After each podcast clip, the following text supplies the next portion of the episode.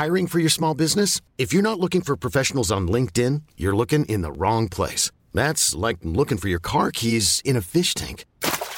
LinkedIn helps you hire professionals you can't find anywhere else, even those who aren't actively searching for a new job but might be open to the perfect role. In a given month, over 70% of LinkedIn users don't even visit other leading job sites. So start looking in the right place. With LinkedIn, you can hire professionals like a professional. Post your free job on linkedin.com slash achieve today. Hold up. What was that? Boring. No flavor. That was as bad as those leftovers you ate all week. Kiki Palmer here, and it's time to say hello to something fresh and guilt-free. Hello Fresh. Jazz up dinner with pecan-crusted chicken or garlic butter shrimp scampi. Now that's music to my mouth. Hello Fresh. Let's get this dinner party started. Discover all the delicious possibilities at hellofresh.com. Since 2013, Bombas has donated over 100 million socks, underwear, and t shirts to those facing homelessness. If we counted those on air, this ad would last over 1,157 days. But if we counted the time it takes to make a donation possible, it would take just a few clicks. Because every time you make a purchase, Bombas donates an item to someone who needs it. Go to bombas.com slash ACAST and use code ACAST for 20% off your first purchase. That's bombas.com slash ACAST, code ACAST.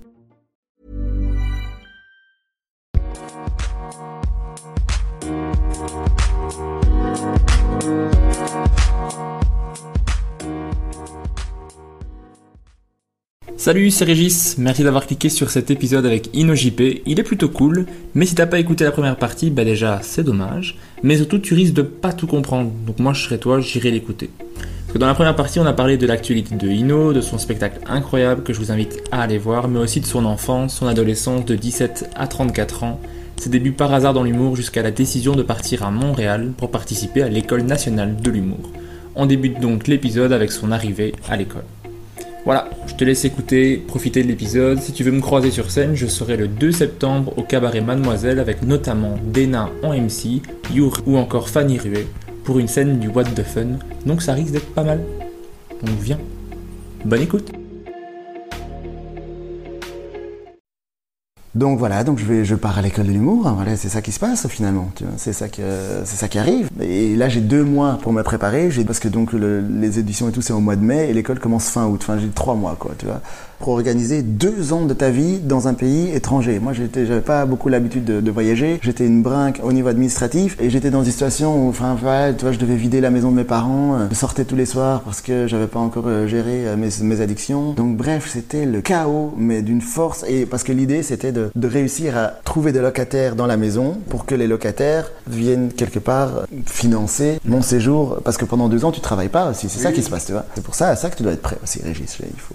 Oui, je sais, je sais bien, je, je vois très bien les, les 17 500 dollars qu'il faut pour... Oui, mais ça c'est juste pour l'école. Mais après, il faut vivre, tu vois. Et le truc, c'est que tu dois montrer aussi l'immigration. Ils sont pas simples hein, au Québec là. Euh, Tu, tu dois montrer que tu as autant sur ton compte. euh. Et bref, du coup, je, voilà, pendant ces trois mois, je tente de vider la baraque de mes parents, de mettre des locataires, mais en fait, je, je pas du tout organisé. Que, et tu vois, Monsieur Mégo de, de- du petit Spirou. Mais ouais, j'étais un peu ce prof de sport là, de sport, mais qui fume là, et qui, est- qui est bedonnant, et qui ressemble à rien, tu vois.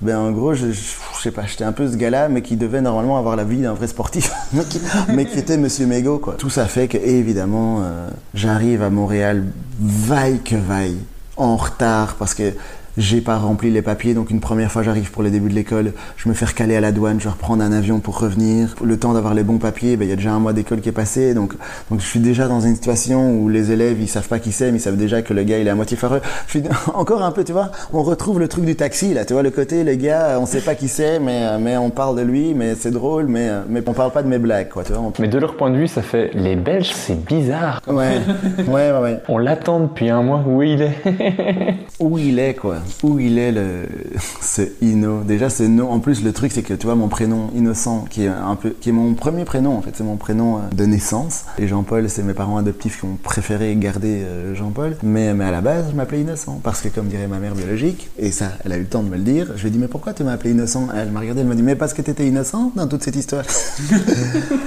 Mais bon, il faut savoir qu'au Québec, innocent, euh, c'est pas, c'est pas justement euh, quelque chose de très gratifiant hein, comme qualificatif et surtout pas pour un prénom. Donc euh, du coup, j'avais, tu, vois, c'est vraiment c'est encore pris au sens, au sens péjoratif du, Oui, du, a un du- innocent, du c'est un- 19e siècle, l'innocent du village, quoi, L'innocent, tu vois. ouais. Et donc là, c'est l'innocent belge qui n'arrivait pas, quoi. donc voilà, et finalement, j'arrive et, et je fais mon année à l'école de l'humour où j'apprends la rigueur. Ça a été l'ostéopathe de mon être, quoi. tu vois en gros, j'arrivais vraiment en étant complètement courbaturé de, partout. Et euh, c'est c'est vraiment le Québec qui m'a genre fait...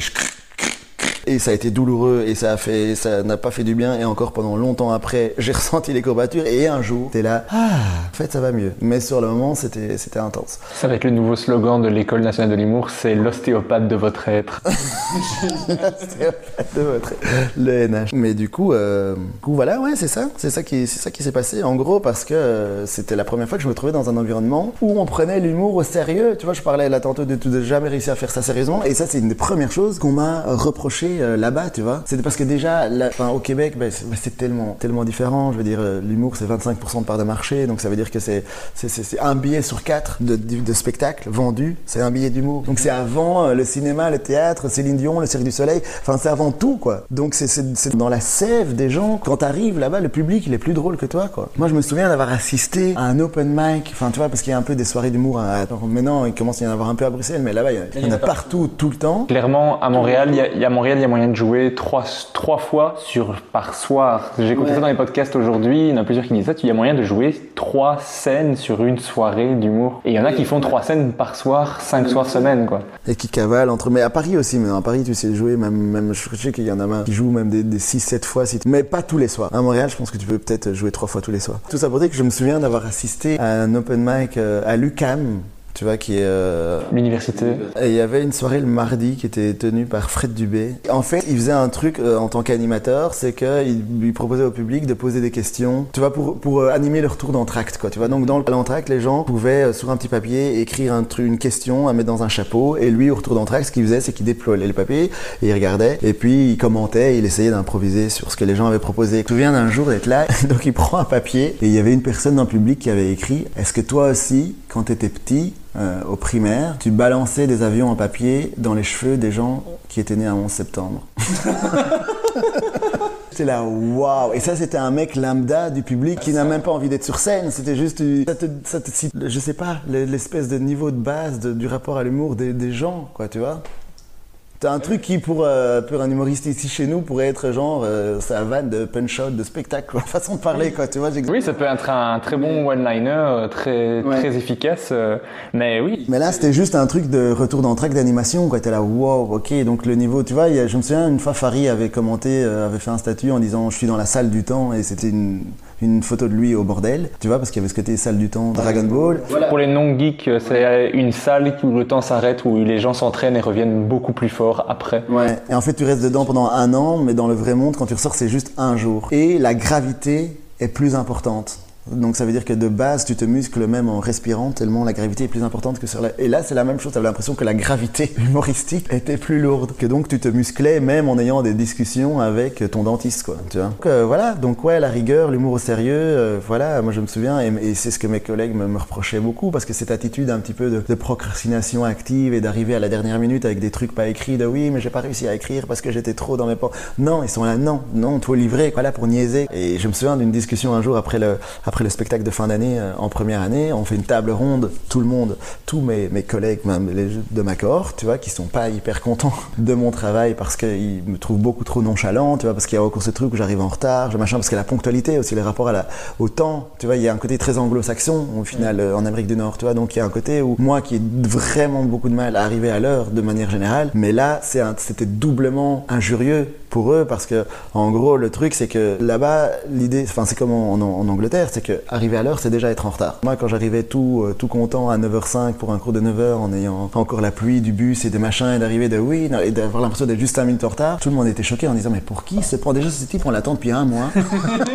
Et puis il arrive encore euh, pendant un mois à faire des excuses de oui j'ai raté mon bus de machin mais mec mais euh, rentre alors tu vois. Enfin tu vois tu te rends pas compte de où t'es quoi. Et je me souviens de- du coup de la table ronde de fin d'année qui était quand même assez euh, assez violente mais juste hein, dure mais juste sur le retour de mec et de Marilène Marilène Marilène, euh, qui était la plus jeune fille de ma classe, Marilène Gendron, qui est une très bonne humoriste, euh, vraiment qui travaille fort et, pour qui j'avais vraiment euh, une certaine admiration parce que pour moi c'était un peu l'incarnation de, qu'est-ce que c'est de, grandir dans un pays où on prend justement l'humour à sa juste valeur, mais aussi avec une espèce de la liberté aussi qu'offre un espèce de système horizontal de l'autorité comme ça, tu vois, où c'est pas les profs qui sont là tout en haut et les élèves sont là tout en bas. Il y a, il y a ce côté où, où on est sur un truc horizontal, quoi, où tout le monde se questionne et où moi j'avais déjà 30 ans passés, elle euh, en avait 19 et j'étais là, mais putain, mais comment tu peux être aussi sûr de toi à 19 ans, tu vois, moi c'était un truc qui m'impressionnait très fort. Et voilà, et donc je me souviens qu'elle me dit, mais Ino, je comprends pas que tu ne prennes pas l'humour au sérieux. Et je la regarde, je lui dis, mais, mais qu'est-ce que ça veut dire prendre l'humour au sérieux? Tu vois, moi, pour moi, c'était absurde comme phrase, parce que moi, avec mon expérience de la Belgique et de tout, déjà, quand les gens, je leur disais, je fais l'école de l'humour, ils étaient là, putain, mais les gars, euh, ils-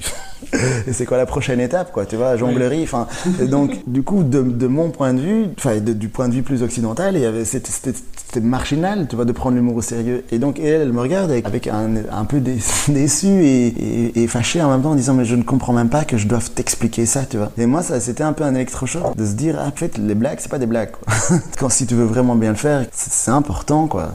Et du coup, c'est ce que j'en retire vraiment le plus, c'est de la rigueur, mais avec aussi énormément de bienveillance. Là, je dis ça, ça a l'air un peu intense, mais il y a eu aussi de la part de tout le monde énormément de patience, énormément de- d'accompagnement, énormément de, de tolérance, essayer de comprendre, mais qu'à un moment donné, ils ont aussi perçu le fait que bon, il y avait aussi une part de, de fainéantise et que cette histoire de perfectionnisme n'était pas suffisante, tu vois. Il y a ce truc de se dire, ben voilà, un peu connu, de voilà, si tu veux trouver l'inspiration, il faut qu'elle se trouve en train de travailler, quoi, tu vois. Donc assieds-toi à ta table et, fais, et taf, quoi, fais ton truc et n'aie pas peur et, et- et accepte d'être dans un processus, tu vois, accepte de faire de la merde, tombe pas amoureux de tes vannes, enfin, tout ce truc où, euh, où on a dur, on a tous dur, tu vois, par rapport à ça, mais on avait un cours extraordinaire de créativité avec Nadine Mathurin, qui est une femme extraordinaire aussi, euh, qui, avait, qui avait ce cours où j'avais l'impression que moi, c'était euh, un scanner de mon cerveau, mais c'est un scanner de, n'importe quel cerveau qui veut faire de la création, quoi. C'est tous les blocages que tu peux avoir et comment, et comment réussir à les dévier et comment réussir à, trouver des solutions, même quand t'es face à une page blanche, même quand t'es euh, bloqué dans une, dans une situation. Et c'est le coup où tu pouvais le plus parler de, de justement comment éviter la procrastination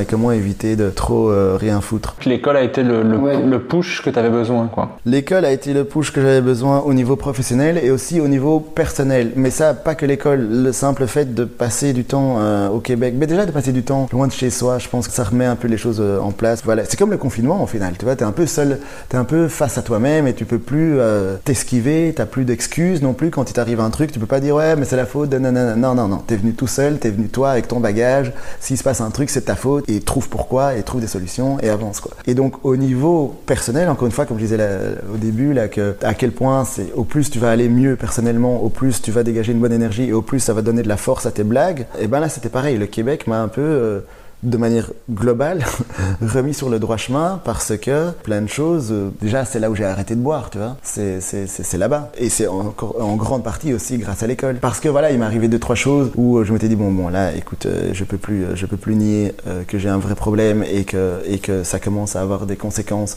pas pas que pour moi et où je me dis bon ben ok on, arrête tout. Et l'école qui m'avait aussi mis un peu euh, dos au mur en disant écoute si tu continues à être comme ça parce que j'arrivais parfois dans des états euh, de lendemain de enfin je me souviens juste une fois à Noël je suis arrivé euh, à un cours d'impro mais tous les examens étaient déjà passés et tout et c'était examen d'impro mais je m'étais dit ouais c'est bon l'impro c'est pas grave si t'as pas dormi si t'as fait la fête. Et donc j'arrive mais je ressemble à rien quoi. C'est le, directeur pédagogique Yves Trottier que je salue qui, qui m'a retrouvé en train de dormir dans une classe et il a dit mais mec mais c'est pas possible parce que en même temps ils ont pas de manière générale pas le même rapport à l'alcool qu'en Belgique tu vois où, euh, où nous on fait la fête toute la nuit et c'est voilà. Euh, là-bas bah, tu- on sert plus d'alcool dans n'importe quel endroit public à partir de 3h du matin. Tu peux plus acheter d'alcool dans les grands magasins à partir de 20h les dépanneurs euh, ferment à 23h enfin c'est c'est beaucoup plus euh, contenu quoi tu vois. Ici ils trouvent ça hallucinant que tu puisses acheter euh, de l'alcool dans, dans les stations-service tu vois. Pour eux ça n'a pas de sens. Et en fait à la base ça n'a pas vraiment de sens. Non, mais en Belgique, l'alcool, c'est impressionnant. Tu, tu, quand, tu sais, quand tu sais qu'en Belgique, le sponsor de notre ligue de football, c'est Jupiler,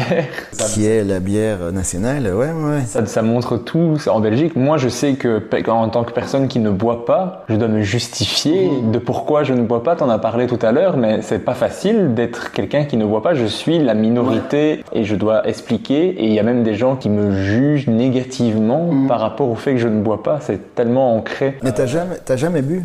J'ai déjà goûté, mais j'aime pas le goût, j'aime pas la, j'aime bien être en contrôle et j'ai jamais voulu être saoul, j'ai jamais été, je ne le saurai jamais. Après, il faut jamais dire jamais, mais moi j'aime beaucoup le dire. C'est quelque chose que en, en Belgique vraiment, c'est pas euh, toujours facile de. euh, Il y a un petit peu un rejet parfois de certaines personnes parce que je ne bois pas. Bon après, c'est Ouais. peut-être- c'est pas les meilleures personnes, donc c'est pas grave s'ils s'ils me rejettent par rapport Ouais, à ça. ouais. Mais c'est quelque chose en Belgique quand même pas évident. Donc je comprends que euh, dans les autres pays, c'est un choc. Alors, en Belgique, on est le pays le plus gros consommateur d'alcool au monde.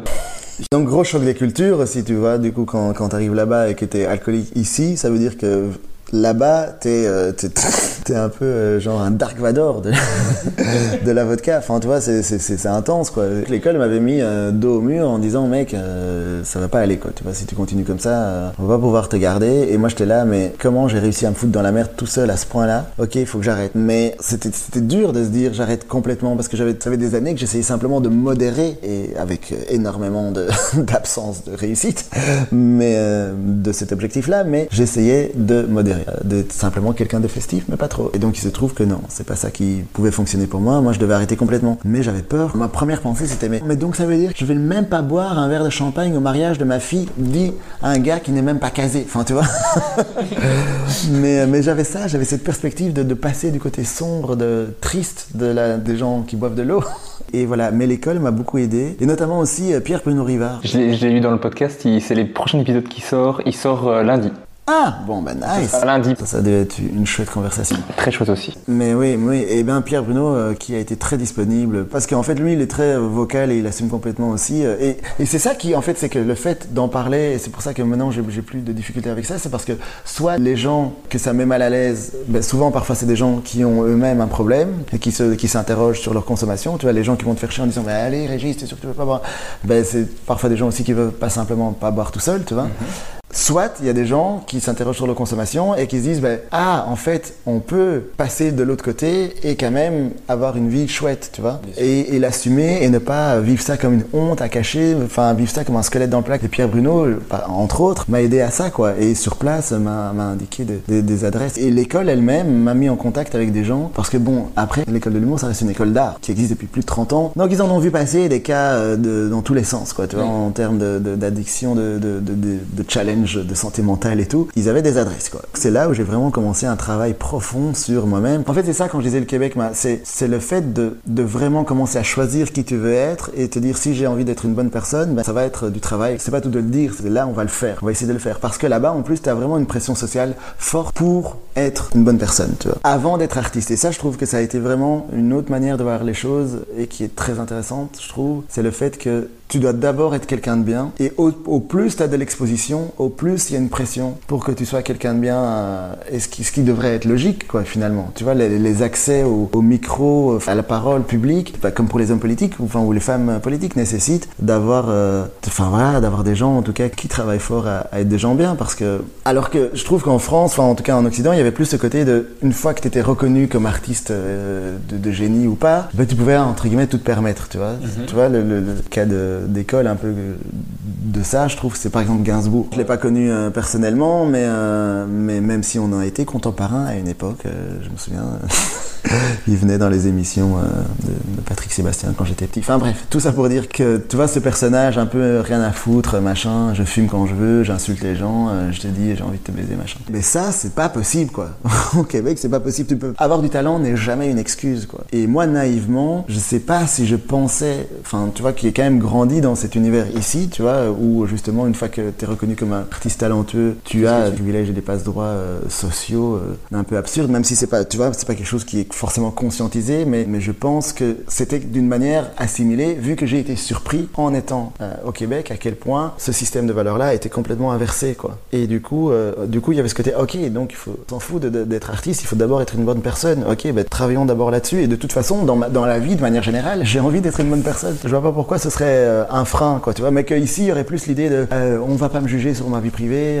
moi, ce qui est important, c'est, c'est, c'est ce que je livre sur scène. Non, non, ta gueule, ta gueule.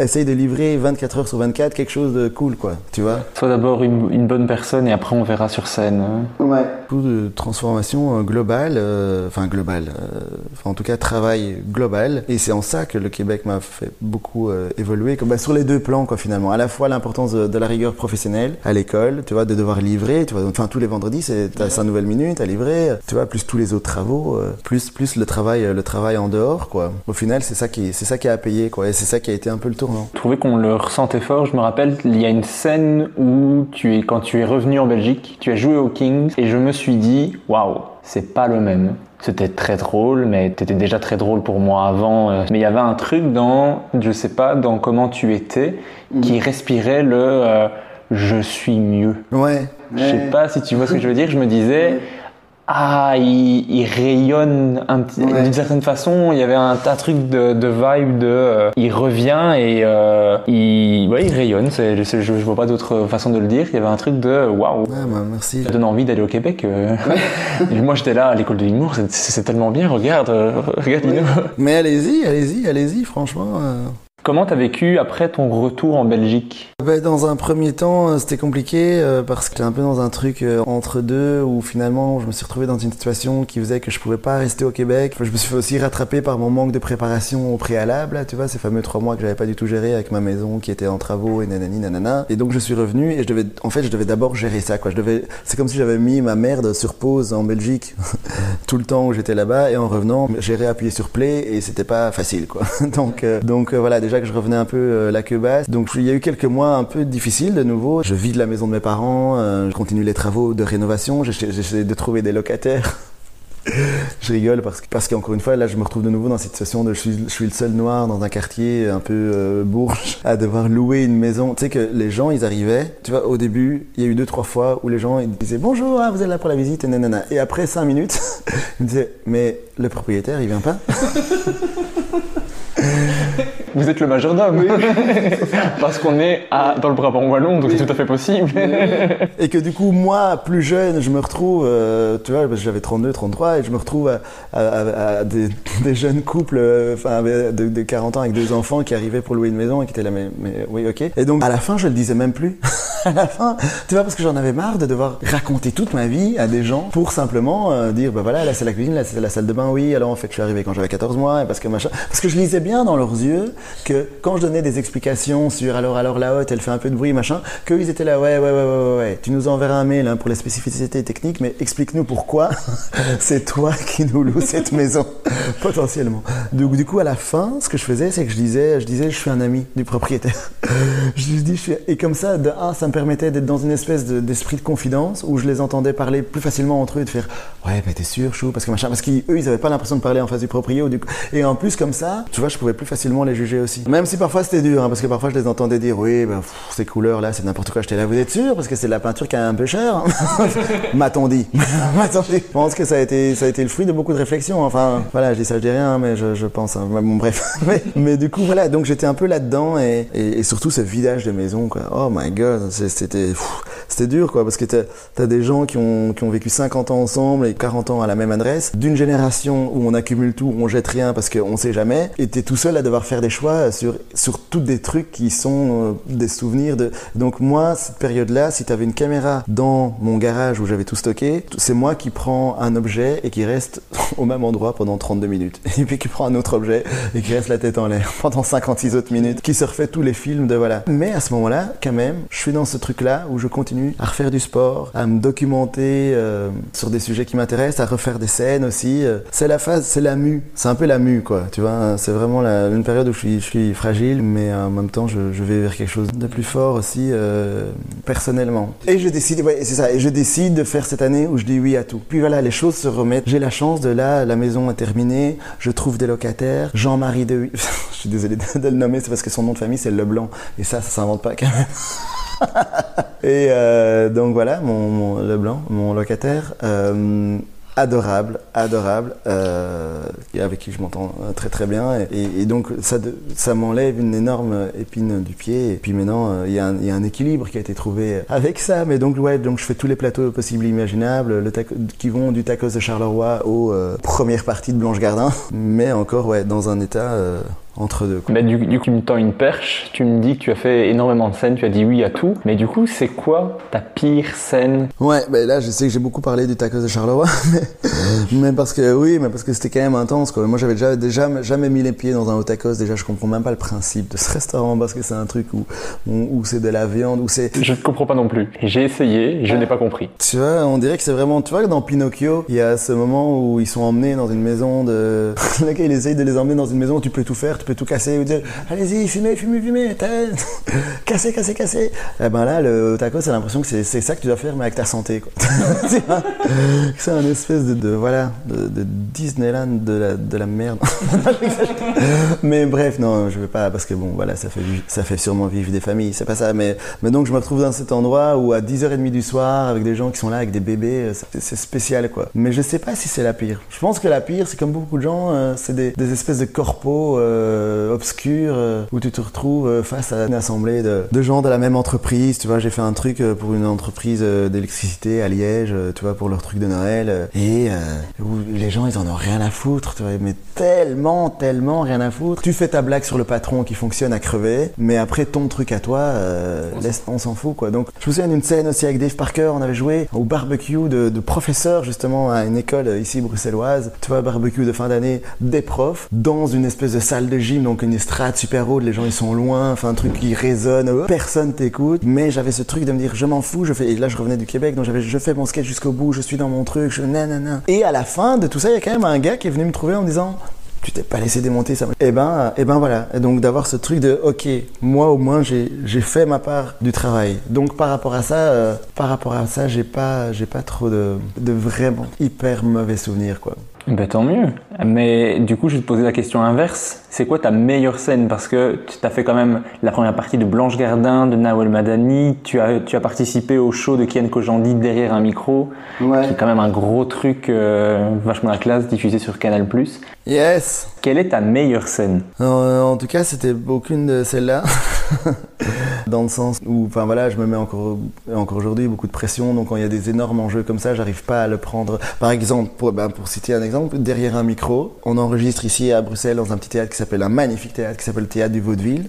On fait deux passages parce que tu vois, Kian et Navo, ils essayent de faire les choses bien, d'avoir le plus de bonnes images possibles et tout. Et donc ça se passe bien, ça se passe super bien. Mais ce qui se passe beaucoup mieux surtout, c'est on fait un rodage de l'émission la veille au Kings avec les mêmes artistes, les mêmes trucs, et on teste, et chacun on devait faire 10 minutes, et là, euh, le feu quoi. Là, franchement, si, c'était ce passage-là qui était sur Canal Plus aujourd'hui, je ne sais pas si on serait en train de parler ensemble.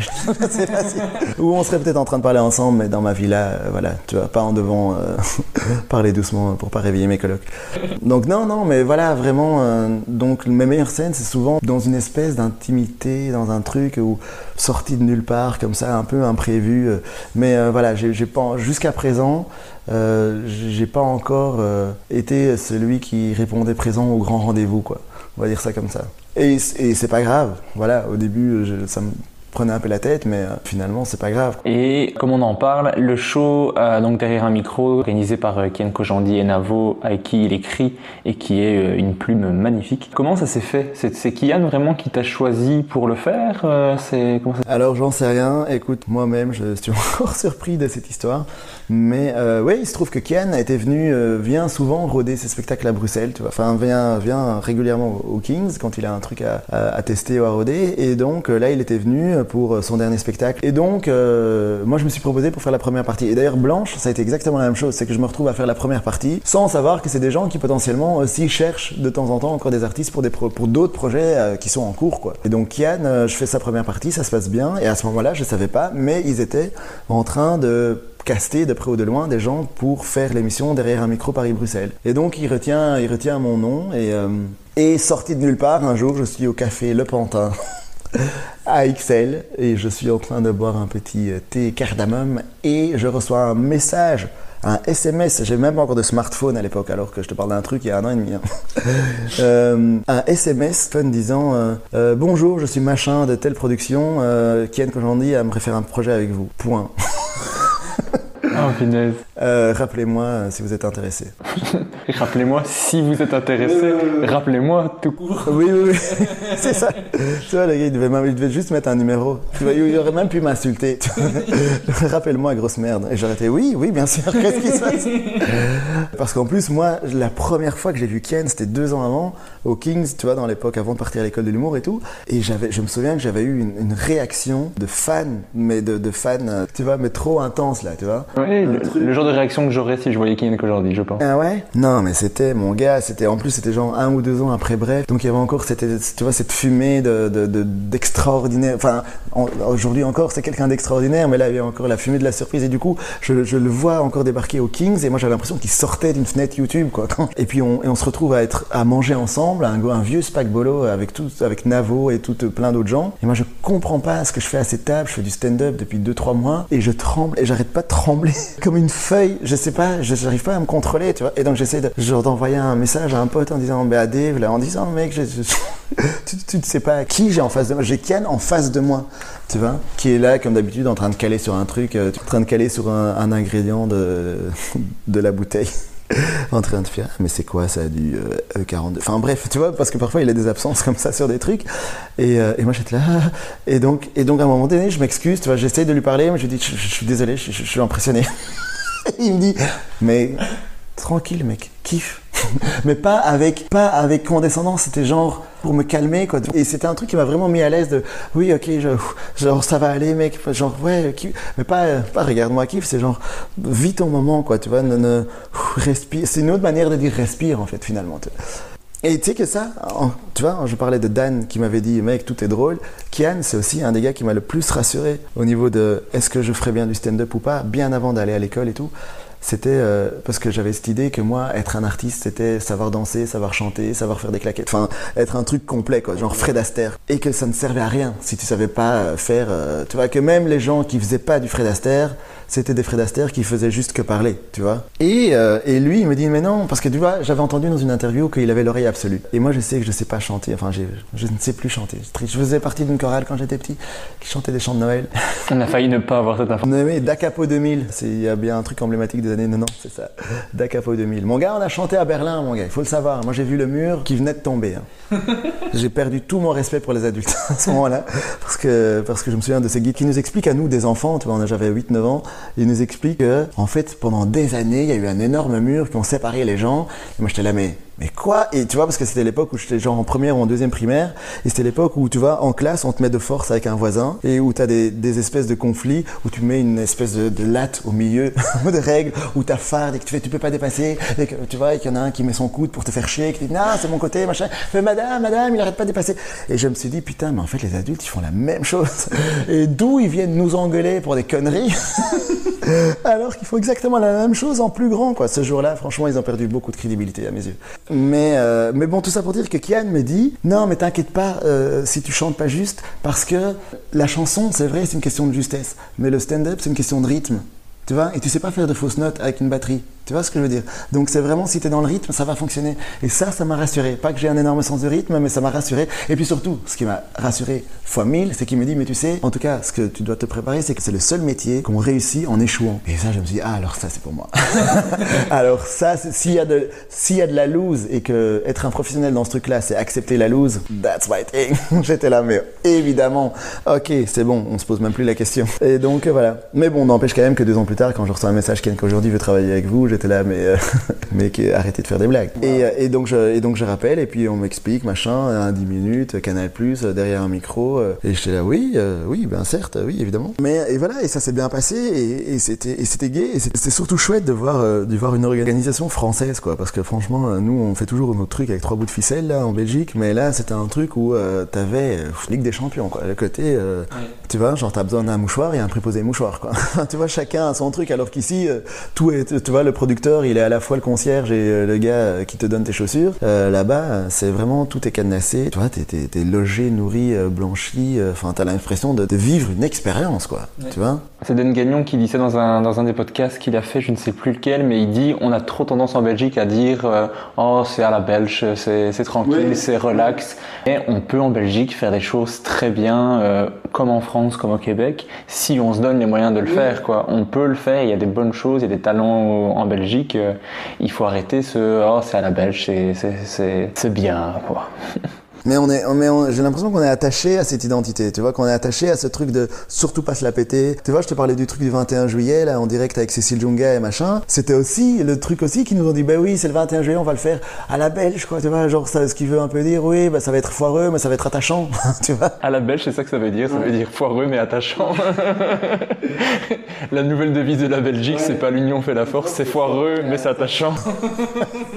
Exactement. Et donc, euh, donc ouais, donc euh, bon souvenir, excellent souvenir. Pour continuer sur ce que sur ta carrière, euh, sur Pure FM, tu as aussi eu une chronique. Tu as commencé à travailler à la radio et à faire des chroniques humoristiques euh, avec ta chronique qui s'appelle InnoJP à Papigé. C'est trop marrant parce que j'ai toujours l'impression de rien foutre depuis des années. et puis finalement, ouais. Vous pouvez d'ailleurs retrouver toutes les, euh, tous les épisodes sur Ovio. Vous pouvez voir ça à tout moment. Et donc tu, dois, tu devais faire une chronique chaque semaine. je- Est-ce que c'était difficile pour toi d'arriver à faire une chronique toutes les semaines ou maintenant avec la rigueur euh, du Québec, tu, tu faisais ça les, les deux dans le nez? Oui, mais la rigueur du Québec, euh, on a l'idée, hein, mais euh, tu vois, pour que ça s'inscrive dans ta chair, il faut encore du temps. Et, euh, et donc là, non, là, en fait, non, ça a été très difficile. Je sais pas pourquoi, j'avais, je me mettais, encore une fois, l'histoire des grands rendez-vous, là, et de, de, de la pression que, que ça peut te mettre. Et, et j'ai procrastiné de manière tellement intense par rapport à. après, je sais pas comment les autres gens, ils font leur chronique et tous ceux qui sont radio et tout. Mais moi, on dirait pousser le challenge jusqu'à, jusqu'à, quelle est la plus petite marge de manœuvre que je peux me donner pour, euh, pour, pour écrire ça. Donc, euh, donc parfois, euh, tu vois, comme l'histoire de Remicourt, là où j'ai fait une semaine pour écrire un spectacle alors que j'avais un an, ben là pareil, chaque fois j'avais une semaine, et parfois c'est dans deux heures avant, mais en- enfin tu vois, et ça trotte pendant une semaine, tu réfléchis, tu choisis ton sujet, tu machin et tout. Mais j'ai jamais, en tout cas jusqu'à la fin de l'année, jamais réussi à trouver une méthode. À la fin, ça allait un peu mieux, mais une méthode qui me permette d'écrire calmement et d'être en paix et de me dire, tu vois, parce qu'un gars comme PE par exemple, euh, qui écrit super à l'avance parce qu'il est hyper anxieux de pas être prêt, tu vois. Et donc c'est marrant parce que lui, il avait des chroniques le vendredi. Moi, c'était le mercredi. Et parfois, genre, il m'appelait le lundi en ayant déjà sa chronique finie pour la fin de la semaine, alors que moi, j'avais même pas commencé la mienne, qui était dans deux jours. Mais bon, c'est quand même beaucoup aidé. euh. Oui, ça a été, étrange. Mais encore une fois, ce qui a, ce qui a changé là, c'est que le confinement est arrivé. Mais donc du coup, ouais, le confinement a permis qu'on doit, on doit, on doit faire les chroniques de la maison et tout. Et là, euh, moi, ça m'a mis dans une autre dynamique. Ça m'a mis dans une... Parce qu'au début, ben, voilà, il y avait cette course, j'arrivais en courant à la radio avec mon truc. euh, Et parfois ça fonctionnait, hein, parfois ça fonctionnait bien. Mais il y a, pas mal de fois j'étais pas content, moi, du résultat parce que c'est comme si j'avais vraiment un, truc paralysant, quoi, qui m'empêchait de, de travailler, enfin en tout cas d'avancer. euh, Enfin, c'est c'est pesant, hein. c'est vr- c'est vraiment pesant parce que tu, tu ne le vis, tu pas bien. Et en fait, c'est le truc d'accepter d'être nul, quoi. C'est d'accepter de, sortir. Tu vois, genre, s'il faut 19 mauvaises vannes pour trouver la 20e bonne, ben, euh, ben je sais que je vais passer un sale moment à, à sortir 19 mauvaises vannes et que j'ai encore. Enfin, maintenant ça va mieux, mais que d'avoir ce truc où tu tu t'identifies toi-même aux mauvaises choses que t'écris. Ces 19 vannes te disent 19 fois tu es un mec qui fait de la merde. Voilà, tu es un gars qui, quand il, naturellement, qui, quand on le prend au dépourvu, écrit que de la merde. Et une fois sur 20, va trouver un truc, quoi. Mais bon, c'est quoi ça euh, Tu vois, donc c'est encore très laborieux, quoi. Tu vois, t'as un truc où t'as l'impression d'être euh, comme si t'étais en vélo euh, sur le tout petit plateau, là. tu vois?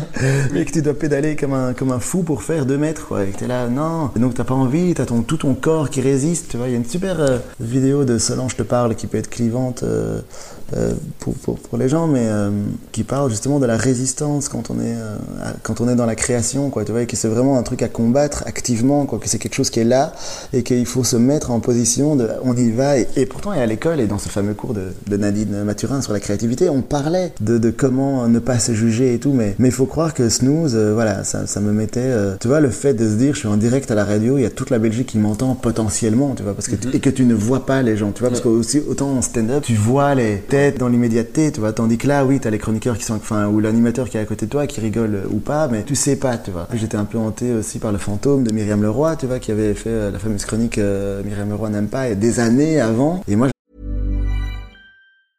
Hey, I'm Ryan Reynolds. Recently, I asked Mint Mobile's legal team if big wireless companies are allowed to raise prices due to inflation. They said yes. And then when I asked if raising prices technically violates those onerous two year contracts, they said, What the f are you talking about, you insane Hollywood ass? F- So to recap, we're cutting the price of Mint Unlimited from $30 a month to just $15 a month. Give it a try at mintmobile.com slash switch. $45 upfront for three months plus taxes and fees. Promo rate for new customers for limited time. Unlimited more than 40 gigabytes per month. Slows. Full terms at mintmobile.com. I'm Sandra, and I'm just the professional your small business was looking for. But you didn't hire me because you didn't use LinkedIn jobs. LinkedIn has professionals you can't find anywhere else, including those who aren't actively looking for a new job but might be open to the perfect role, like me. In a given month, over 70% of LinkedIn users don't visit other leading job sites. So if you're not looking on LinkedIn, you'll miss out on great candidates like Sandra. Start hiring professionals like a professional. Post your free job on linkedin.com/achieve today. J'avais juste l'impression euh, de faire dix ans plus tard le truc en dix fois moins bien. Enfin, tu vois, quand on parlait des influences non humoristiques, bah, Myriam Leroy, c'est vraiment ça aussi pour moi. Donc tu as écouté son épisode euh, avec euh, Fanny Ruet, Les gens qui doutent. Je vous conseille Les gens qui doutent, le podcast de Fanny Ruet, au passage. Mais donc tu as fait chronique sur plein de sujets différents. Ça va des Tupperware, la nervosité, les masques pendant le confinement du coup, les animaux domestiques. Et j'ai vu c'est que sur Facebook tu demandais parfois des, des témoignages des gens, des avis sur est-ce que vous vous avez fait ça, est-ce que comment vous viviez ça? Ah, je trouvais ça chouette, ça mettait une interaction avec euh, avec ton public aussi. C'était une volonté euh, ou c'était parce que tu avais besoin d'aide d'a- pour trouver des idées? Non, c'était surtout pour euh, rester terre à terre, dans le sens où, comme moi, bah là, maintenant, euh, je suis un peu euh, dans cette bulle euh, humoristico-créative, que ça fait longtemps que je n'ai plus ce job corporate euh, de Groenland, qu'en même temps, tu t'adresses aux gens qui sont dans les embouteillages le matin pour aller bosser, et donc j'avais peur parfois que n'importe quel sujet, je le prenne, mais avec mon espèce de réalité du mec qui commence sa journée à 18h, et que du coup, je perds un peu le contact avec la réalité de, de ce que vivent la majorité des gens, quoi. Et donc, ok, je vais parler des Tupperware, mais j'ai quand même envie de savoir les Tupperware, c'est quoi pour vous, tu vois, où je vais parler de, de je sais pas, moi, de, de, de Nervosité. Ouais, de Georges Louis Boucher par exemple, euh, bah, ça c'est en dehors de snooze parce que maintenant je fais des chroniques sur LN24 en télé. Puis aussi, à partir du principe, de toute façon, il y a beaucoup plus dans 42 têtes que dans une, et surtout dans la mienne. Donc du coup, il y a ce côté de, ok, ça va me permettre à la fois de savoir qu'est-ce que ce sujet-là inspire majoritairement aux gens, parce que souvent tu as des réponses quand même un peu redondantes. Je me souviens une de mes premières chroniques, c'était sur le cyclisme, et donc genre je comprends pas les gens qui regardent le cyclisme, mais il y en a plein qui, le regardent. Pourquoi? Voilà. Une démarche de curiosité aussi. Là, on retrouve mon côté un peu journaliste. euh, toujours été quelqu'un de curieux, qui pose beaucoup de questions et qui, euh, qui se demande pourquoi, euh, simplement. Donc ça me permettait de faire ça. Et curieusement, j'ai une peur bleue des réseaux sociaux. Enfin, maintenant ça commence à aller, tu vois, mais j'ai du mal à, m'exposer sur les réseaux sociaux. Mais quand il s'agissait de poser ma question pour ma chronique, c'est comme si ça passait pas du tout par les mêmes filtres. Donc j'avais aucune angoisse de comment, enfin de jugement par rapport à la question. J'étais juste in- intéressé par euh, par le processus à ce moment-là, tu vois. Et c'est ça que tu devrais avoir pendant que t'écris ou pendant n'importe quel moment, c'est de pouvoir euh, profiter, enfin pas profiter, mais en tout cas euh, ne pas détester le processus. Et là, il y avait ce côté où j'aimais bien, j'aimais bien tout ce moment où les gens répondent en commentaire et, que ce soit une discussion. C'est comme si je tenais mon petit café, tu vois. J'ouvrais mon petit café une fois par semaine et je leur disais alors aujourd'hui thème du jour, on parle de ça, qui veut boire des bières. Enfin, tu vois, il y avait un côté convivial et les gens parlaient entre eux et donc du coup, comme c'est sur ton compte Facebook à toi, bah, tu vois des gens que toi tu connais personnellement parler à d'autres gens que donc tu sais que normalement ils se sont jamais rencontrés, mais que là ils, ils ont une conversation. Donc donc ça créait quelque chose de chouette que j'aimais beaucoup. Puis ça donnait surtout euh, des pistes pour, euh, pour pour écrire les chroniques, quoi. Donc euh, on va pas se mentir, c'était des win-win. Hein. Franchement, des, des bonnes chroniques. Allez écouter ça. Et donc tu l'as dit, maintenant on peut te retrouver aussi à la télé sur LN24. C'est un talk show estival très chouette qui s'appelle Ici et pas ailleurs. Et voilà, avec des capsules sur des trucs aux quatre coins de la Belgique, puisque c'est un peu aller à la rencontre des Belges qui ne peuvent pas partir en vacances euh, à cause des circonstances. Quelles circonstances? Où il y a ce truc de, de, de se dire, ah bah tiens, parce qu'LN24 c'est une, chaîne d'infos qui existe depuis un peu moins d'un an, et euh, c'est notre première chaîne belge d'infos en continu, tu vois, c'est notre, euh, notre BFM TV. Enfin non, c'est pas aussi, c'est de vraies infos. Et en fait, ils ont quand même eu un peu du mal à démarrer parce que les, les, les, les chaînes déjà présentes ont joué un peu des coudes pour pas trop les laisser passer. Mais alors, il y a eu les événements qui font que les gens se sont retrouvés coincés chez eux à avoir besoin d'infos en continu. Et donc là, ils ont euh, gagné en score et en audience. Et donc là, maintenant, ils se sont demandé comment garder garder à la fois cette audience-là et en créer une nouvelle dans un, dans un contexte post-pandémie, d'où, entre autres, ce talk show où on est deux heures en plateau avec des invités, euh, un invité principal qui fait l'actualité, un autre, tu vois, genre euh, émission type, on a eu Georges-Louis Boucher en invité principal. Et Félix Raduc. Ah bah voilà. Très chouette interview euh, de Félix Raduc, qui, comme à chaque fois qu'il ouvre la bouche, euh, nous montre à quel point il a du talent. Moi, je trouve euh, impressionnant. Moi, je lui ai envoyé un message après avoir vu l'interview parce que c'était, je crois, une des personnes que j'apprécie le plus d'écouter. Avec une des personnes que j'apprécie le moins d'écouter sur le même plateau. Ah ouais, mais du coup, le mix était tellement beau, quoi. Tellement beau. Et il y a eu ce truc surréaliste, mon gars, je te jure, où t'as Georges-Louis Boucher qui, après, voilà, je ne sais pas, c'est peut-être notre futur Premier ministre, mais tant pis, qui arrive en mode euh, casual, euh, parce qu'on lui avait dit, oui, c'est un truc, on parle pas de politique, alors que le gars, tu peux lui demander, qu'est-ce que t'as mangé aujourd'hui Dans les 25 secondes, t'es en train de parler du MR. C'est incroyable, c'est surréaliste, quoi. Tu lui dis, c'est quoi ton fromage préféré? Ouais, c'est les fromages d'Auvergne, parce que l'Auvergne, tu sais que c'est la première région à avoir voté à droite en 1946. Enfin, tu vois, c'est un truc. Et voilà, bref. Et donc, il arrive en étant euh, complètement détendu euh, en apparence. C'est-à-dire qu'il a mis une petite chemise en jeans. Il est toujours en costume et tout d'habitude, tu vois. Mais là, il était en mode euh, relax, on est dans un truc, on parle, cool, tac, tac.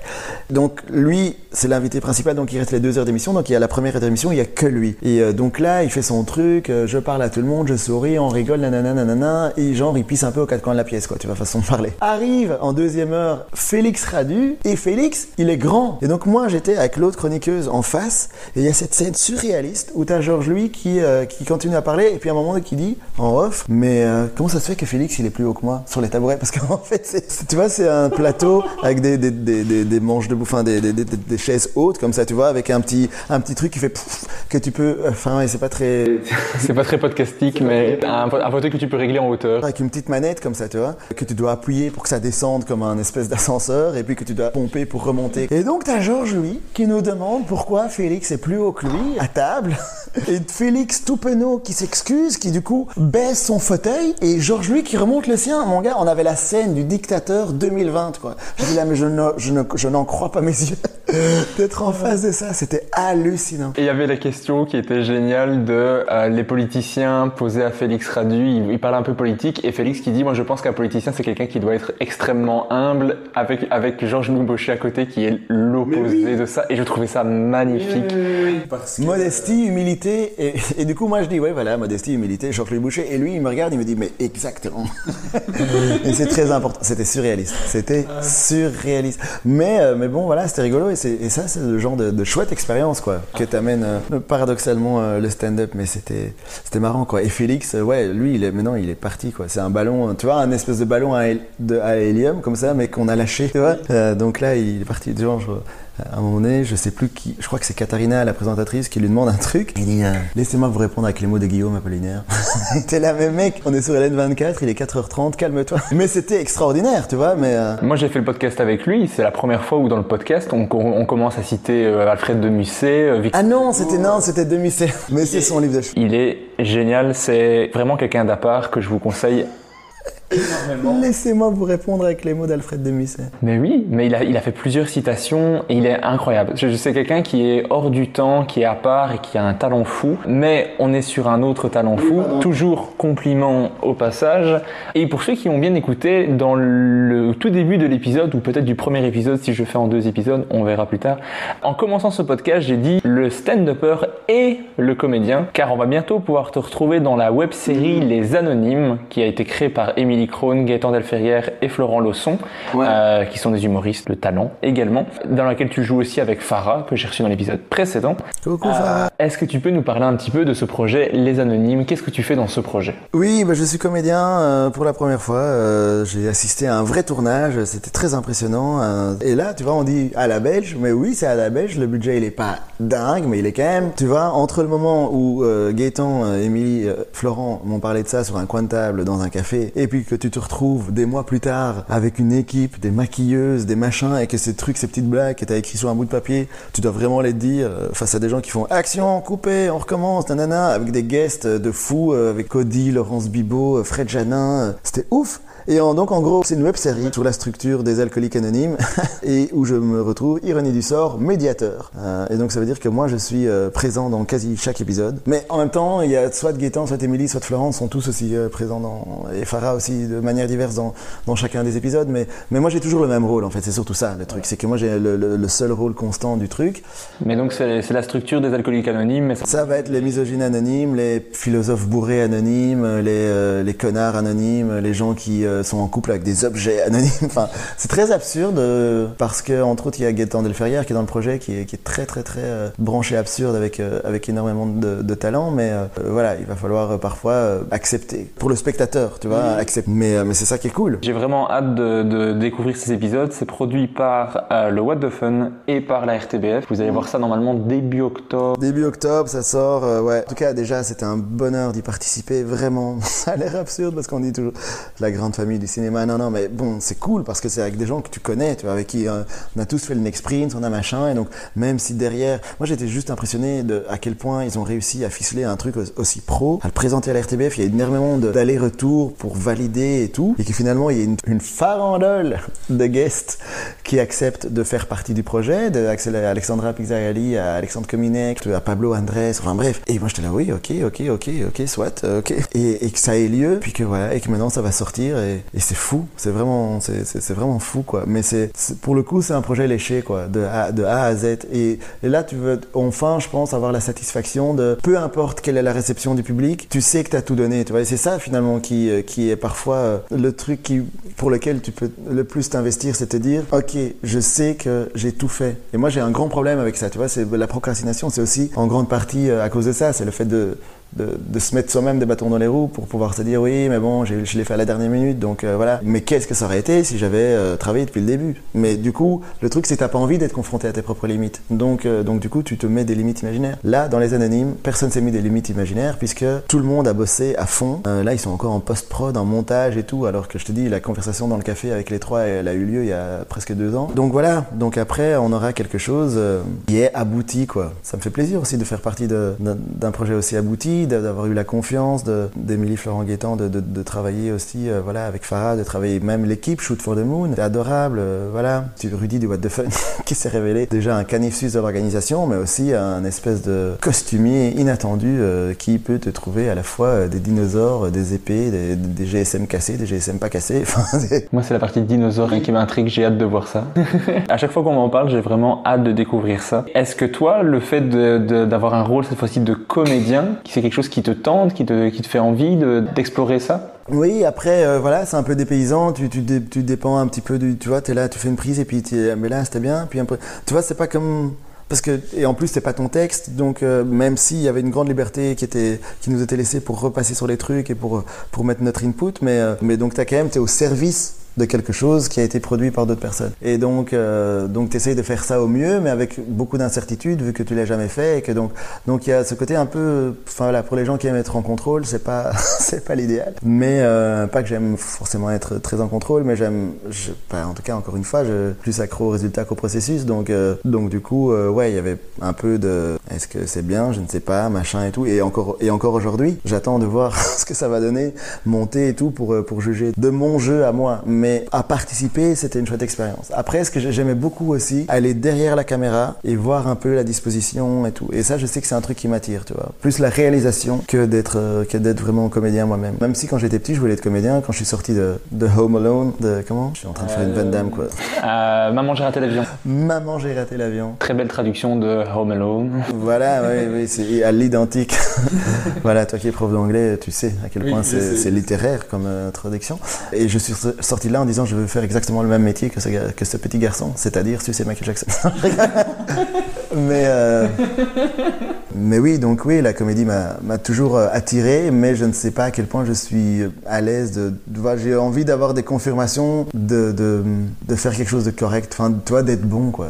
Ben, je te dirai ça dès que je vois les Ouais. épisodes. Euh, si je ne t'en parle plus jamais, c'est peut-être que... Ma place et peut-être derrière la caméra. Mais là, je pense que maintenant, on est revenu, revenu sur un peu tout ton parcours. J'espère ne pas avoir oublié d'éléments importants et si c'est le cas, euh, j'en suis désolé. Et juste le spectacle hein, qui va sortir bientôt. euh, Le 12 septembre au Théâtre de Poche et le 25 et 26 à la Petite Loge à Paris et puis euh, partout en Belgique dans un avenir euh, indéterminé. Mais proche. Indéterminé mais proche. Et sur Instagram, vous pouvez suivre euh, maintenant InnoJP qui va vous faire des stories, des partages. Ça va être magnifique. Vraiment euh, au péril de ma santé mentale, mais je fais des stories. Et maintenant qu'on a fait ça, on va passer à ce que j'appelle l'interview name dropping. Je vais te demander de me citer à chaque fois un ou une humoriste, belge, québécois, français, portugais, peu importe. Mais à chaque fois, tu dois m'en donner qu'un seul. Ouais, ok. Alors, l'humoriste le plus sympa que tu as rencontré. Plus sympa, ben, instinctivement je dirais Dan parce que c'était le premier et que c'était le plus euh, le plus accessible malgré déjà la notoriété qu'il avait à l'époque et aussi pour tout ce qu'il a apporté dans, pour l'humour en Belgique. Et, Enfin tu vois si, si moi je fais du stand-up aujourd'hui c'est grâce à lui. Évidemment, enfin pas loin derrière il y a Ken mais tu m'as dit euh, c'est qu'une personne mais voilà je, de tête comme ça paf je dirais Dan Gagnon. Ok. Mais c'est d'ailleurs marrant parce que l'humoriste le plus sympa, c'est souvent toi qui es cité dedans. Si tu as été cité plusieurs fois. Euh, moi, si j'avais dû répondre à cette question, l'humoriste le plus sympa que j'ai rencontré, c'est c'est toi. Mais allez Mais t'en as rencontré tellement hein. Je continue avec les compliments. Je l'ai dit, je le ferai au fur et à mesure. L'humoriste qui t'inspire ou qui t'a inspiré le plus. Bon, après ça, il y en a, il y en a, il y en a 42 000, mais. euh, le plus. C'est délicat, mais j'aurais tendance à dire Louis C.K. parce que euh, ça a été pour moi la révélation, euh, tu vois, universelle de OK, il y a moyen de faire ça et de faire ça bien et de parler de trucs comme ça. Et de... Pendant longtemps, ça a été. Et même encore aujourd'hui, quand ça va pas bien, il y a des vannes. de C.K. auxquelles je repense et qui me font du bien sur le moment. Simplement euh, juste d'y repenser, quoi, tu vois, d'être là et de me dire ah, Pour, pour moi, c'est aux États-Unis, c'est le meilleur. Et euh, voilà, après, encore une fois, euh, l'homme est l'artiste, mais bon, euh, en même temps, je suis mal, mal placé pour parler de ça. Mais... Et ça va du 11 septembre. Combien de temps tu dois attendre avant de te masturber? Tu vois, qui va faire de toi un, bon ou un mauvais pa- patriote Combien de temps après la chute des tours? Et dis-moi, c'était entre la chute des deux tours. Sinon, c'était eux qui gagnaient. Et ce, et ce genre de, de vanne-là, euh, et, même, mais même, et même plein d'autres, mais, mais on je l'ai vu à Bruxelles, post euh, de sa pandémie euh, personnelle. Et c'était euh, bien, c'était bien. Un humoriste qui t'a surpris dernièrement, une découverte récente. Un humoriste que t'as vu, que t'as entendu, que tu t'es dit waouh, c'est vraiment fort, je connaissais pas, ou alors c'est quelqu'un que tu connaissais mais qui est revenu avec un niveau de ouf et. Ben, Il y, a- a à la fois Félix, mais on, a- on en a déjà beaucoup parlé, euh, mais qui a quand même, où ça a quand même été surprenant de, la puissance qu'il a pris aussi en, confiance et en, étant euh, sûr de, ce qu'il fait. Il y a Cyril Yves, qui euh, est un humoriste parisien avec qui j'ai eu la chance de partager des scènes à Toulouse, puisqu'on avait gagné les Bestes de l'humour. euh, nous avons permis de faire une petite tournée à Toulouse avant la pandémie. C'était nos dernières scènes euh, avant le confinement, c'était ça. On était à Toulouse. Moi, je suis rentré euh, le 15 mars et puis le lendemain, c'était le confinement. Enfin bref, il y a déjà Cyril que j'ai découvert, mais aussi lui m'a fait découvrir un gars qui s'appelle Rory Scovel sur Netflix et qui euh, fait des trucs un peu absurdes et tout, mais mais c'est puissant quoi. En tout cas, moi, ça m'a ça m'a ça m'a ça m'a bien ça m'a bien surpris. L'humoriste qui pour toi est le meilleur interprète? Eh ben, ça va être euh, une interprète pour moi. Euh, je vais parler de Sarah Grosjean, avec qui j'ai fait la- l'académie, qui est une fille qui a une force comique énorme et qui sait la mettre au service de, de textes qu'on écrit pour elle, qui a aussi une flemme incroyable à écrire des trucs elle-même et qui a un, on a un peu les mêmes problèmes de procrastination et tout. On vient de passer un peu de temps ensemble parce qu'elle m'a aidé pour faire des stories, parce que ça, paradoxalement, elle a une facilité incroyable à faire des stories euh, hyper drôles. D'ailleurs, allez la suivre, Sarah Grosjean sur, euh, sur Instagram. Mais par contre, sur scène, euh, elle a énormément d'anxiété, mais une fois qu'elle maîtrise un texte, elle sait vraiment y mettre une touche personnelle. Et je dirais aussi Cody. Cody va te sublimer une interprétation. Donc je dirais, je dirais Sarah et Cody. Ça fait très grand cactus comme réponse. Et Alexandre Kominek aussi, que ça j'ai découvert pendant les, pendant les anonymes. L'humoriste qui pour toi la plus belle plume, celui qui écrit Je pense que je dirais Guillermo Guy. En francophonie, parce que dans le monde entier, euh, Patton Oswald, que je trouve qui écrit euh, formidablement bien euh, aussi. Sarah Silverman. Ah, désolé Guise, mais Il y a de la concurrence quand même. Silverman, mais franchement, euh, voilà, au niveau, au niveau francophone ici, euh, il y a vraiment Guillermo, Marina Rollman, qui sont vraiment des, des têtes de gondole, quoi, de, de l'efficacité humoristique euh, en écrit et, euh, sur papier, quoi, en termes de qualité de plume, simplement. C'est clair, je suis tout à fait d'accord, j'aime tous les noms que tu as cités. Et Navo, Navo que- qui est toujours en sous-marin, mais qui, ne l'oublions pas, est quand même à l'origine de beaucoup, beaucoup de succès contemporains. Il est incroyable. Je vous, je vous invite à écouter son- le podcast qu'il a avec Kian, qui s'appelle Un bon moment, ce qui est sur euh, toutes les plateformes et sur YouTube en vidéo, qui est vraiment génial et qui montre à quel point les deux ont du talent pour tout. Je pense que vous avez compris qu'on les appréciait tout petit peu. Bisous. Je vais maintenant te demander de choisir entre deux humoristes. Tu dois me dire celui qui te fait le plus rire entre les deux. Quelle horreur. Et j'ai pris bien sûr des gens que tu apprécies oui, pour- pour euh, rendre ça très agréable et voir comment tu te dépatouilles. Tu peux justifier, tu peux ne pas justifier. Premier choix entre Kian Kojandi et Blanche Gardin. Wow Wow Ouais, bah, je vais devoir aller avec Blanche. Sorry Ken, j'enlève les bisous et tout.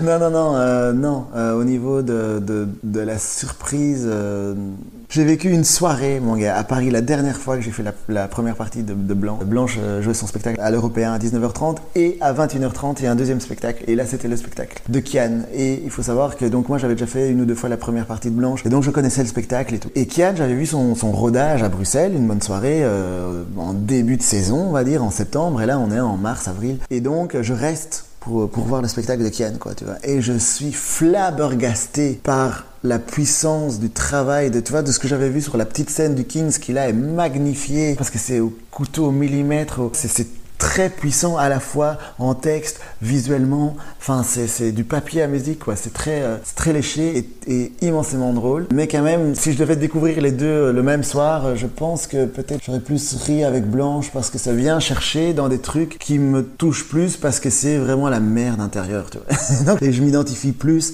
à, ça, à cette espèce de, de, de- de- les douves de l'âme humaine que là où Ken est plus euh, positif, on aime tout le monde et on, et on voilà quoi, tu vois ce qui est, ce qui est puissant. Mais Blanche va plus venir me chercher et donc du coup euh, parfois faire plus euh, rire à ce niveau-là quoi. Ben, moi, je vais choisir Kian Kojandi. Voilà, Et comme ça, aucun, personne n'est laissé sur le, le bord de la route. Tu fais un travail formidable. Mais je sais. Choix suivant, toujours aussi difficile, entre Virginie Fortin et Fanny Ruet. Virginie que j'aime déjà d'amour. On est- Je lui ai dit, j'ai eu l'occasion de lui dire. Et donc du coup, ouais, je vais dire Virginie euh, sans, sans hésiter là pour le coup parce que, évidemment j'aime beaucoup ce que ce que fait euh, Fanny, mais on est là. on- Enfin, c'est difficile de comparer deux carrières euh, qui sont aussi euh, inégales au niveau de la longévité. Oui, vois je pense que Fanny choisirait Virginie aussi, donc je pense pas qu'elle t'en voudrait. euh, Oui, oui, oui. Je crois qu'on est tous les trois très d'accord sur le fait que Virginie Fortin est exceptionnelle. Non mais Virginie, ça a été moi quand je l'ai découvert au Québec, c'était un choc. hein. Mon gars, je la connaissais ni d'Ève ni d'Adam, j'avais jamais vu, et c'était sur un bête plateau au Louzo, on les vrais savent, à Montréal. Petit plateau du Louzo dans une salle qui ressemble à une espèce de cafétéria avec des petites chaises, enfin bref. Et t'as Virginie. Et je sentais, il y avait une fille de ma classe de l'école de l'humour qui était sur le même plateau et qui me dit ah putain je suis un peu intimidé parce que je suis sur le même plateau que Virginie Fortin et tout. Je dis mais enfin, enfin c'est qui et tout. Donc du coup le petit parfum de ça va être un peu exceptionnel, je l'avais eu mais c'est pas plus que ça. Enfin tu vois moi j'étais au Québec, je connaissais personne, tu vois donc j'avais toujours ce truc de pour moi il y avait personne qui m'impressionnait de base. Et là elle commence son truc, elle close la soirée mais tu vois le truc c'est que j'allais dire à la base visuellement c'est très modeste mais, ce que je veux dire c'est que pas quelqu'un qui arrive avec une énergie de waouh où t'es là où t'es ouh là là et tu t'accroches à ton siège et tu dis bon là on est embarqué dans un truc non au départ c'est quelqu'un qui arrive et là elle fait son truc de qui est dans son spectacle maintenant avec euh, le nombre de camisoles enfin bref elle tout son numéro je vais pas le révéler parce que c'est un petit bijou mais en gros c'est un truc très lent, très progressif, où au début, tu as énormément d'informations, avec euh, pas encore énormément de punch. Après, quand je l'ai vu, peut-être que c'était encore en train d'être rodé, ce truc-là, tu vois, mais, mais où à la fin, le retournement de situation, le climax de ce truc-là est tellement puissant que j'étais là. Tu vois ce truc où tu viens de vivre un truc et tu dis mais putain mais c'est qui? Et avec Virginie j'ai eu ça mais c'est qui cette personne? J'étais genre waouh. Et quand elle est venue, elle est venue en Belgique euh, et j'ai eu l'immense honneur de faire sa première partie. Enfin j'allais dire je tremblais comme avec Kian mais euh, j'étais ouais, j'étais vraiment troublé quoi. Toujours euh, particulier quoi de faire de travailler avec des gens que t'admires et ça je pense que le stand-up c'est aussi un, un truc qui permet rapidement ce genre de petits ascenseurs euh, sociaux où en une fois tu sais pas pourquoi tu te retrouves à partager un bout de pain ou un bout de scène avec des gens euh, dont tu n'espérais même pas les voir ailleurs que sur ta télé. ou- Enfin bref, c'est fou quoi. Et donc donc euh, oui, donc oui, euh, Virginie, Virginie et ses angles euh, incroyables, Virginie et Virginie et sa folie de l'espace, Virginie euh, Virginie forever quoi. Il devrait y avoir des t-shirts, on, va, on va commencer. des camisoles. Va- Je comprends pas. Je comprends pas qu'il n'y a pas des camisoles Virginie Fortin. Allez, choix suivant entre Louis C.K. et Chris Rock. Ah, parce que tu vois la, la discussion, ils sont à quatre là. Louis C.K., Chris Rock, Ricky Gervais et, euh, et Seinfeld. Et finalement, et j'en parlais encore avec des potes de, de, de, de ces 45 minutes d'anthologie, où finalement, il faut bien admettre que c'est Chris Rock qui a le punch le plus fort de toute la discussion. Quoi. Et donc, euh, oh là là. Mais ouais, non, je vais devoir aller avec Louis C.K. pour le nombre de, de rires au kilomètre, on va dire, euh, que ça peut me provoquer. Là où Chris Rock va me faire hurler de rire, mais euh, à la fin de son beat et tout. Tu vois, tandis que Louis C.K. il va y avoir un truc plus permanent dans la drôlerie. Chris Rock, je vais être genre spectateur pendant 80% du, du, beat, spectateur de, de ce qu'il propose en termes de machin, et puis je vais rire à fond au punch. Tandis que Louis C.K., c'est comme si tout était un punch en permanence, tu vois. Ouais, tu, tu, tu ne t'arrêtes jamais de rire en fait. Ouais, t'es toujours un peu giggling, comme ça. Je comprends, mais je, je choisirais Louis C.K. aussi. Mais, mais bon, avec, enfin voilà, puis à genoux devant Chris Rock, any fucking day. Franchement, c'est c'est à cet ordre. Mais Louis, quoi, Big Loulou.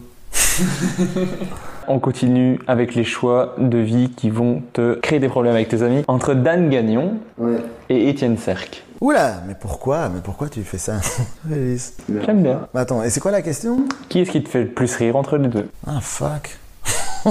c'est chaud parce, parce, que, parce que Dan, ce que je vais admirer, c'est, c'est toujours euh, un peu la prise de risque, tu vois, le côté il débarque, il, il sait pas trop ce qu'il va faire, ou parfois il sait très bien ce qu'il va faire, mais et après il est très prolixe. Mais Étienne, il est très travaillant, il va me faire rire sur, euh, sur, sur, sur, je sais pas, son côté un peu, un peu genre euh, chorégraphe parisien, comme ça, tu vois.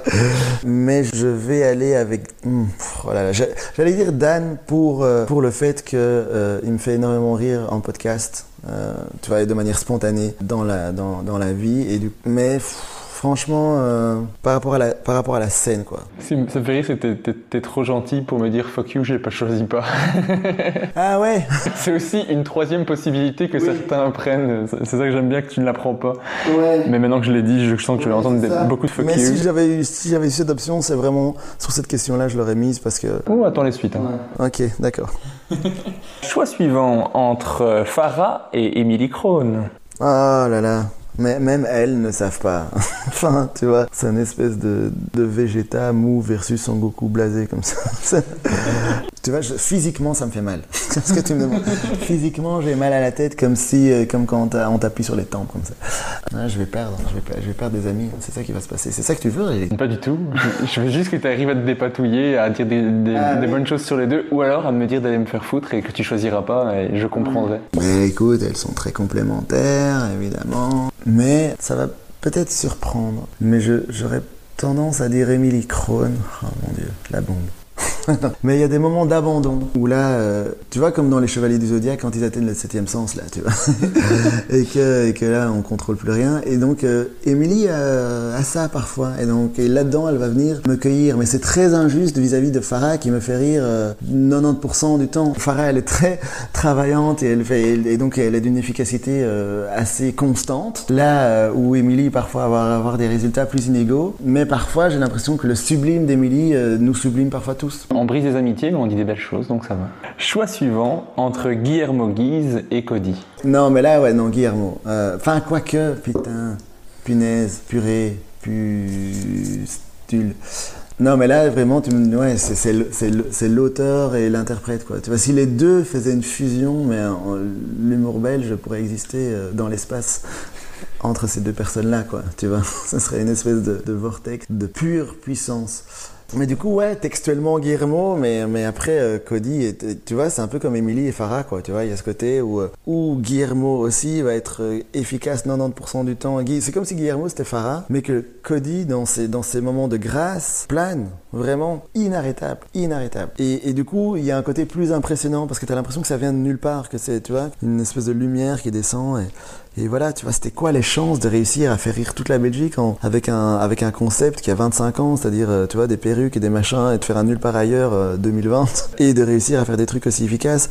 Je dirais en puissance comique euh, pure, je dirais, euh, je dirais Cody, mais après, voilà. Mais après, les vannes de Guillermo vont me rester en tête plus longtemps, tu vois, c'est ça. Quitte à te mettre en difficulté avec tes amis en Belgique, on va le faire aussi avec tes amis québécois, entre Charles-Olivier Saint-Cyr et Jonathan Côté. Mais Mais comment tu sais? Mais parce que je sais tout. J'ai fait des recherches, je sais qui était dans ta cohorte. euh, Je les ai vus quand ils sont venus en Belgique aussi. euh, Je les ai vus jouer. Ah ouais, oh, mais ça me fait tellement plaisir de reparler d'eux. C'est des- les bons souvenirs. Jonathan, tu viens, je te parlais de ce cercle de l'enfer où ils m'avaient tous fait un retour euh, assassin sur ma nonchalance et euh, mon côté je prends pas l'humour au sérieux. Et Joe, c'est le seul qui avait fait non, moi je trouve que ça va, il est cool.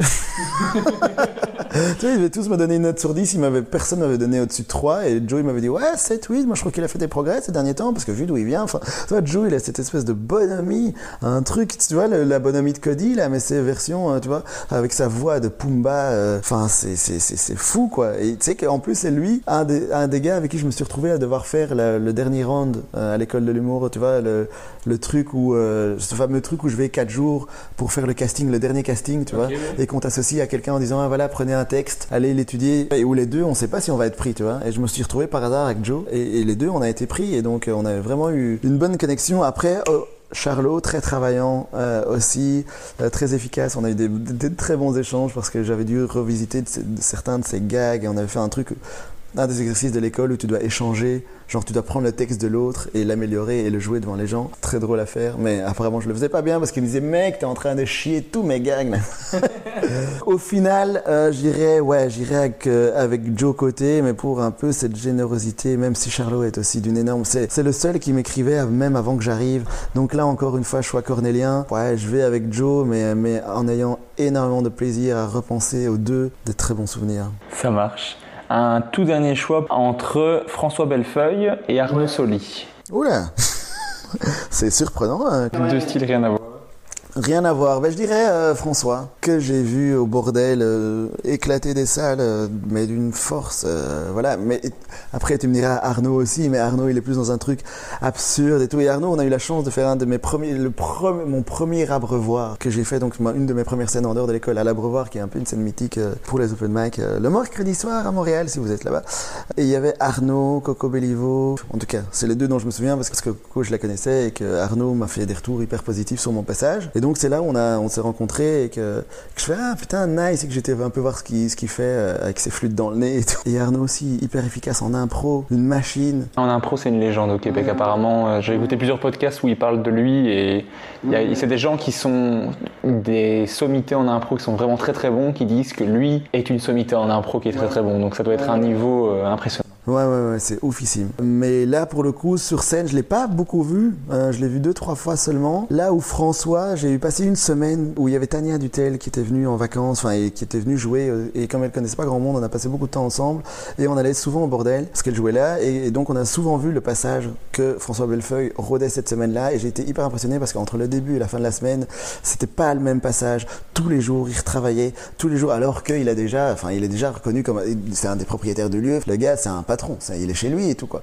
Mais travailler comme si c'était un élève de l'école nationale de l'humour, quoi. Mais un élève assidu, quoi. Donc vraiment, euh, euh, alors que les gens sont, n'en peuvent plus, euh, t'as l'impression que, enfin voilà, euh, que les urgences ne doivent pas être loin pour les rattraper si ça va plus. euh, et pourtant, le moindre virgule est, est pour devenir encore plus efficace et où il est bon, ben, du début du texte jusqu'au bout des cheveux, quoi. Et donc, euh, ouais, François Bellefeuille forever.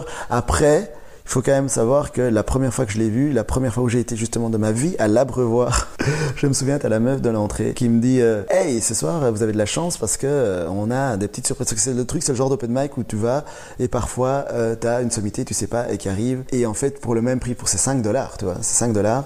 Et t'as parfois des, des gens euh, qui viennent rôder, euh, comme si ici t'allais voir un- une scène ouverte et puis t'as, je sais pas, moi, Fari et, et Paul Mirabel, enfin, je sais pas, pour citer les gens actuels qui viennent rôder. Et ben là, et ben là, pareil. Et donc la meuf, elle me dit, vous avez deux so- sommités. Je dis, ah ouais, qui? Elle me fait, il y a Louis-José ou punaise. François Bellefeuille. Mais moi, je suis au Québec depuis une semaine, ces noms ne me disent rien. Je suis là, pff, et donc je lui ris au nez, quoi. Tu vois, la meuf, fais- la meuf, elle me dit des sommités. Moi, je m'attendais, genre Chris Rock, j'en sais rien, tu vois. Ah, moi, tu me, tu me dis par contre la même chose. Louis-José Houd et François Bellefeuille, et pour 5 dollars, je. Entre autres. Je deviens fou. Ouais. Moi, c'est mon anniversaire.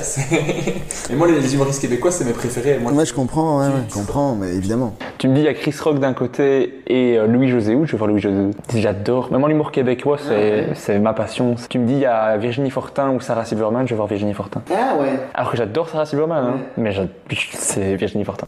Je mais après, je comprends, je comprends. Franchement, euh, Virginie, moi, euh, tu sais, une de mes plus grandes fiertés, c'est quand j'ai fait sa première partie, tu vois, moi, je m'enregistre toujours. Et j'ai eu ça avec Blanche aussi. C'est que je m'enregistre avant de monter sur scène, et donc parfois, à la bourge, je monte sur scène, machin, je mets mon enregistreur, et je le laisse parfois en coulisses là où j'étais. Et donc là, au Kings, j'ai laissé mon enregistreur là où j'étais, et donc quand je reviens le récupérer, il était à côté de Virginie, quoi, tu vois. Et donc, elle a vraiment, elle a bien aimé mon passage, et donc, je peux réécouter mon passage avec des rires de Virginie Fortin. Ah, trop cool.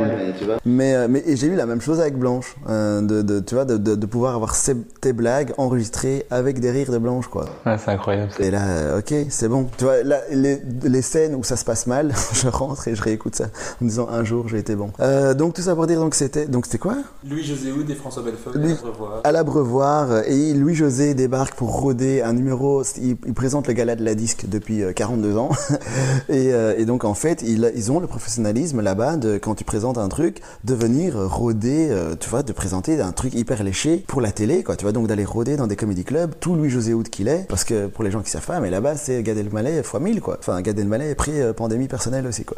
Et du coup déjà moi je découvre Louis José, je suis là waouh, tu vois là vraiment j'ai été flabbergasté aussi par le truc, la précision jusqu'au bout des gestes, enregistrer le passage. Et il y a un truc très impressionnant, je trouve, hein, c'est quand tu réécoutes, en fait t'entends, il fait une vanne hyper efficace, les gens rient très fort, et après il poursuit par une mimique, il continue par un geste, il termine par un changement d'attitude et qui fait que sur le moment quand tu es dans la salle, tu trouves ça drôle, tu es à fond dedans et tout. Et en fait, quand tu réécoutes à l'audio, t'entends la vanne, t'entends un rire, puis il n'y a plus rien, puis tu réentends un rire et puis tu vois et tu te dis mais mais en fait, ils viennent d'où ces rires, tu vois? Parce que quand tu te souviens plus, quand tu réécoutes des mois après, tu dis mais qu'est-ce qu'il a fait? Et en fait, c'est là où ça va jusqu'au bout des ongles, parce qu'en fait, tu te souviens qu'en fait, ces rires étaient uniquement dus au fait qu'il est venu surenchérir ce qu'il venait de dire par une mimique, un geste, une attitude, un truc, et avec la même puissance que si tu avais trouvé une autre vanne. Tu vois ce que je veux dire? Et donc c'est ça, et ça tu sais pas le trouver juste en écrivant et en allant, en allant rôder, tu vois, c'est vraiment en allant toujours plus loin. Plus... Mais alors le même soir, il y a François Bellefeuille, et je comprends rien, quoi. Je comprends rien. Les gens sont euh, pliés, euh, encore une fois, à deux doigts des, ur- des urgences, et je ne comprends pas un mot de ce que ce gars raconte, quoi. Parce que j'étais au Québec depuis une semaine, et j'ai eu la même avec les gens de ma classe, mais Si vous voulez aller voir sur YouTube et tout ça, c'est un- c'est quelqu'un qui est un personnage de quelqu'un complètement fou, qui a un, un débit de parole très rapide. très dans l'énergie, intense. Et très québécois aussi, euh, Mais- beaucoup, de, beaucoup de termes québécois. Ouais, avec un accent Important. ouais, important. Et, mais une fois que tu comprends, euh, là, c'est hilarant. Je vous conseille euh, vivement François Bellefeuille. Et voilà, j'espère n'avoir brisé aucune amitié, c'est vraiment pas le but. Émilie, Farah, vous savez, on a, un, hein, on a une équipe, il n'y a que de l'amour et, et, puis, et puis tout ça est fluctuant aussi, tu vois, c'est ça aussi, c'est que, c'est que ça ne fait qu'évoluer en permanence, que les gens qui sont euh, là en bas aujourd'hui sont en haut demain, inversement, euh, et c'est uniquement en fonction de, de, de- de ton travail et de... Mais je, je me rends compte que j'ai oublié, et ils, ont, ils en ont parlé tout à l'heure, du coup j'ai envie de le faire entre Raph Oh là là, mais là, mais ça c'est vraiment... Comme a dit Fanny, c'est la même personne, quoi. Qu'est-ce que je te dis Et voilà, il y avait une porte de sortie, il l'a pris, félicitations. Fanny a, a- a- a montré le chemin pour les autres. Merci. Ah, mais ça, écoute, c'est son rôle. Hein. C'est- c'est- Fanny, c'est la Hermione du game, mon gars. Elle montre, elle montre un certain chemin, effectivement. Merci énormément d'avoir d'avoir bien voulu faire ce podcast à 1h du matin en arrivant chez toi et à 5h du, 5 heures du matin quand on finit de l'enregistrer. Mais j'ai trouvé ça vraiment top. Merci beaucoup. Merci, merci, merci. Merci à toi, Régis. Merci. J'espère que j'ai énormément parlé et je trouve ça d'une euh, grande impolitesse. J'espère quand même que ce sera euh, digeste. Mais, euh, mais merci de m'avoir écouté, toi comme tout le monde, et de m'avoir offert cette tribune. Avec grand plaisir. C'est ton premier podcast. Il fallait marquer le coup. euh, en... Là, tu as, fait 5 podcasts d'un coup. En fait. Oui, voilà, voilà. Et du coup, pour les gens qui ont besoin d'infos, euh, ce sera le, la Là, ils, référence. là, quoi. ils ont tout. Ouais, ils ont ouais, presque tout. Ouais. ok, Merci beaucoup. merci Régis.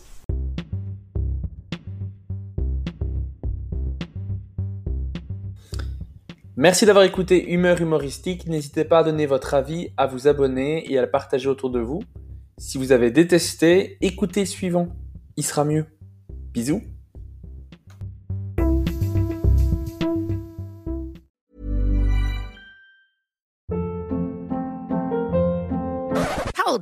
What was that? Boring. No flavor. That was as bad as those leftovers you ate all week. Kiki Palmer here, and it's time to say hello to something fresh and guilt-free. Hello Fresh. Jazz up dinner with pecan-crusted chicken or garlic butter shrimp scampi. Now that's music to my mouth. Hello Fresh. Let's get this dinner party started. Discover all the delicious possibilities at hellofresh.com.